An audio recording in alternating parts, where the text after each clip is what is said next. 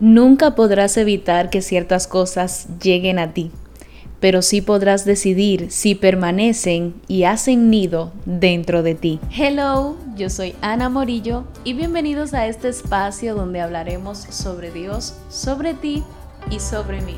Hoy iniciamos una nueva serie, o más bien creo que es la primera serie porque los demás han sido Em, episodios que aunque han estado divididos en dos partes, pues no ha sido literal una serie, pero de esta creo que sí. Creo que por lo menos cuatro episodios estaremos hablando acerca de este tema tan importante que es entender que todo inicia en nuestra mente. Estad quietos y conoced que yo soy Dios. Siempre había visualizado este versículo como una instrucción amorosa de parte de Dios. Es decir, literalmente lo leía de la siguiente forma. Querida hija, mantén la calma y confía en que yo soy Dios.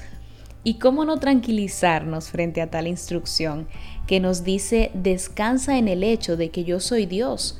Pero la realidad es que eso solo funcionaba al momento de leerlo y al otro día parecía que necesitaba nuevamente leerlo. Y ahí es donde entendemos lo que dice Efesios 4:23 sobre el hecho de que debemos renovar el espíritu de nuestra mente día a día para que ya no divague como antes de conocer al Señor. Pero aquí hay un punto muy importante, que si me preguntas a mí, es una de las bases principales de todo lo que les compartiré en esta serie acerca de cuidar nuestra mente. Y para esto le daré un poco hacia atrás a la lectura de este salmo. Y es que desde el versículo 1 al 4 dice lo siguiente, Dios es nuestro amparo y fortaleza, nuestro pronto auxilio en las tribulaciones. Por tanto, no temeremos aunque la tierra sea removida y se traspasen los montes al corazón del mar, aunque bramen y se turben sus aguas y tiemblen los montes a causa de su braveza. Dice, Dios es nuestro amparo y fortaleza. Dios es. ¿Quién Dios es para ti? Quizás digas, mi creador, mi padre, mi amigo, mi todo, porque algunos somos un poco más extremos, ¿verdad? Bueno, pues más que definirlo, es vivirlo. Es recurrir a eso que conoces que Dios es y así llenarte de autoridad basada en ese conocimiento para seleccionar lo que permanecerá en tu mente y direccionará tu vida. Porque sí, no se han confundido cuando han dicho que como pensamos, así somos. Como pensamos, así hacemos, así que efectivamente lo que se gesta en nuestras mentes direcciona nuestra vida. Y ahora entenderás aún más por qué para iniciar a hablarte lo que he aprendido sobre el poder y la conexión que tiene la mente con todo lo que somos, he usado este texto.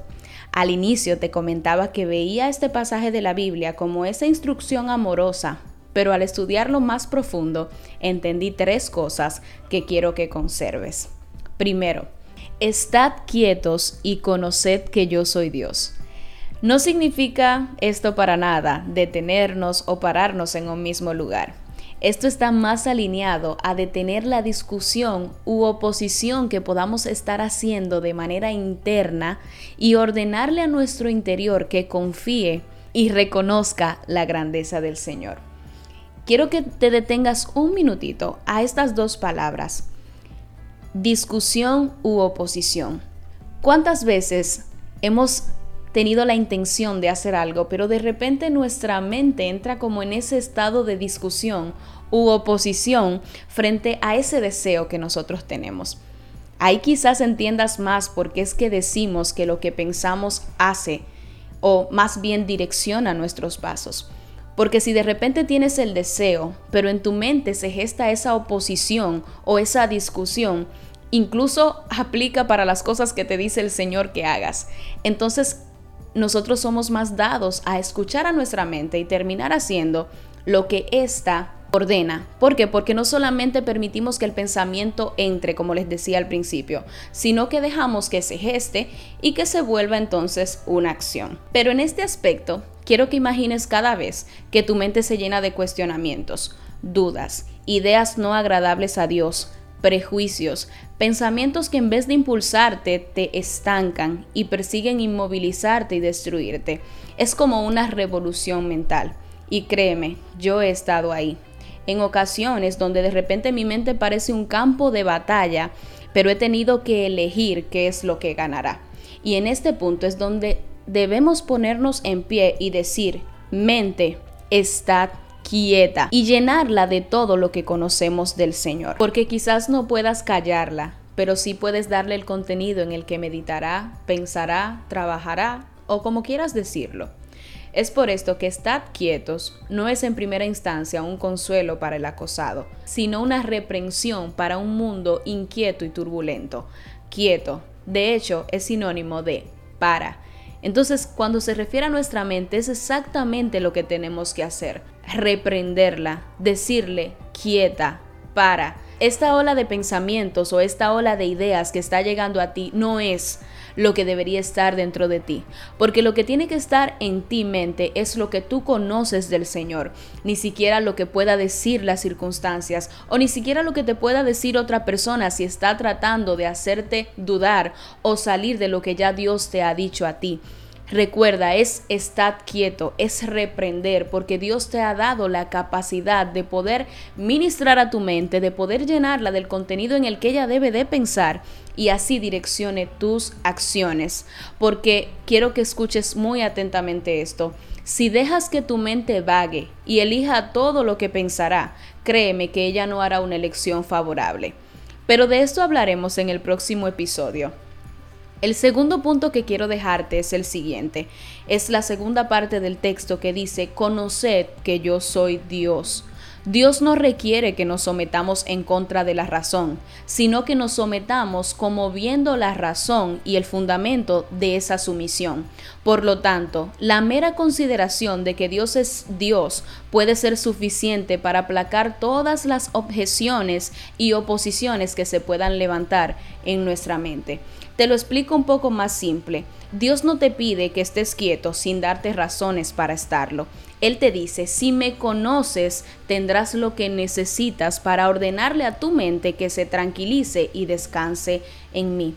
El Señor es demasiado bello y nosotros demasiado tercos a veces, y esa terquedad nos lleva a no disfrutar de todo lo que nos ofrece el Padre. Por último, quiero que en este episodio entiendas que puedes direccionar y ordenarle a tu mente el curso de acción que tendrá, porque quizás nunca podrás evitar que ciertas cosas lleguen a ti, pero sí podrás decidir si permanece y hacen nido dentro de ti. Este episodio no lo quiero hacer muy extenso porque quiero dejarte con la asignación de meditar en lo que aquí has escuchado, porque a veces nos ponemos en una posición de víctima y le damos a nuestra mente el poder de direccionar por su propia cuenta nuestras acciones y luego decimos es que realmente yo no quería, pero o eso no era, pero no. Yo creo que Dios nos ha llamado a ser mucho más intencionales y si realmente queremos ver el propósito para el cual Él nos ha plantado aquí en la tierra, debemos de tratar de ver cuál es la brecha, cuál es la causa por la que no estamos viendo ciertas cosas y accionar en ellas. Y estoy segura que muchos de nosotros en muchas ocasiones nuestra mayor limitación es nuestra mente y cómo saber direccionar eso a lo que permitimos que no solo entre en ella, sino que se geste en ella y direccione nuestra vida. Llegamos hasta aquí en este episodio, pero el próximo martes veremos mucho más acerca de este tan mando de control de nuestras vidas como es nuestra mente. Será hasta la próxima.